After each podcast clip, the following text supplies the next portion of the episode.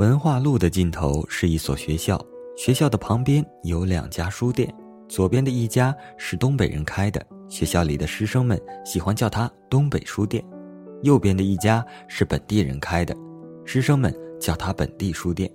两家书店都不大，书也不多，可每天从书店里进进出出的人，连店主也数不清有多少。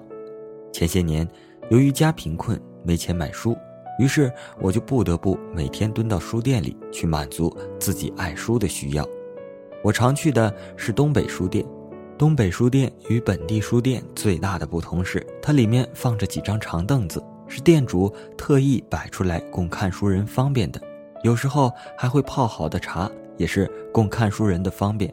这样看书就不用再站着了，一边坐着一边捧着书，一手端着清凉的茶慢慢品味。倒有点像在家的感觉，我时常一坐就是一整个下午。书店里的每一本新书，我几乎都翻过。由于这个缘故，慢慢的也就同店主熟络起来了。店主是位中年男人，待人和蔼热情，不是那种心胸狭隘的人。他为我服务了两年，而我从来没有照顾过他的生意。有一回，我急需买一本书。而东北书店恰好没有开业，便朝着本地书店走去。本地书店没有专门为看书人方便的凳子和茶，在里面的人大部分都是要不迅速找到合适的书买下，要不就走人。长时间蹲在一边看书的人很少。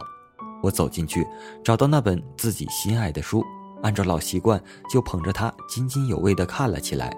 也不知道看了多久，忽然有一只手伸到我的面前来。耳朵也随后听到这样一句话：“我这书是要卖的，不是给别人看的。你要买就买，不买就别待在这儿。”我有些不好意思。事实上，我并不是不想买，更不是想赖在这儿占他的便宜，只是我太爱这书了，拿起它就禁不住要先翻来看看。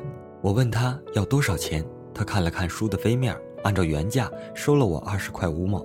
后来我在东北书店看到有人买此书。店主给他打了八折，才十六块四毛。几年后，也就是在今天，本地书店早已经没了踪影，店主也早已改名易主了，换成了一家零售店。而东北书店不但没有消失，反而愈办愈红火，规模一天比一天大，成了本城最大的一家书店。其实，给别人一个方便。多一颗宽广的胸怀，并不吃亏，而是一种收获，一种获得成功的秘诀。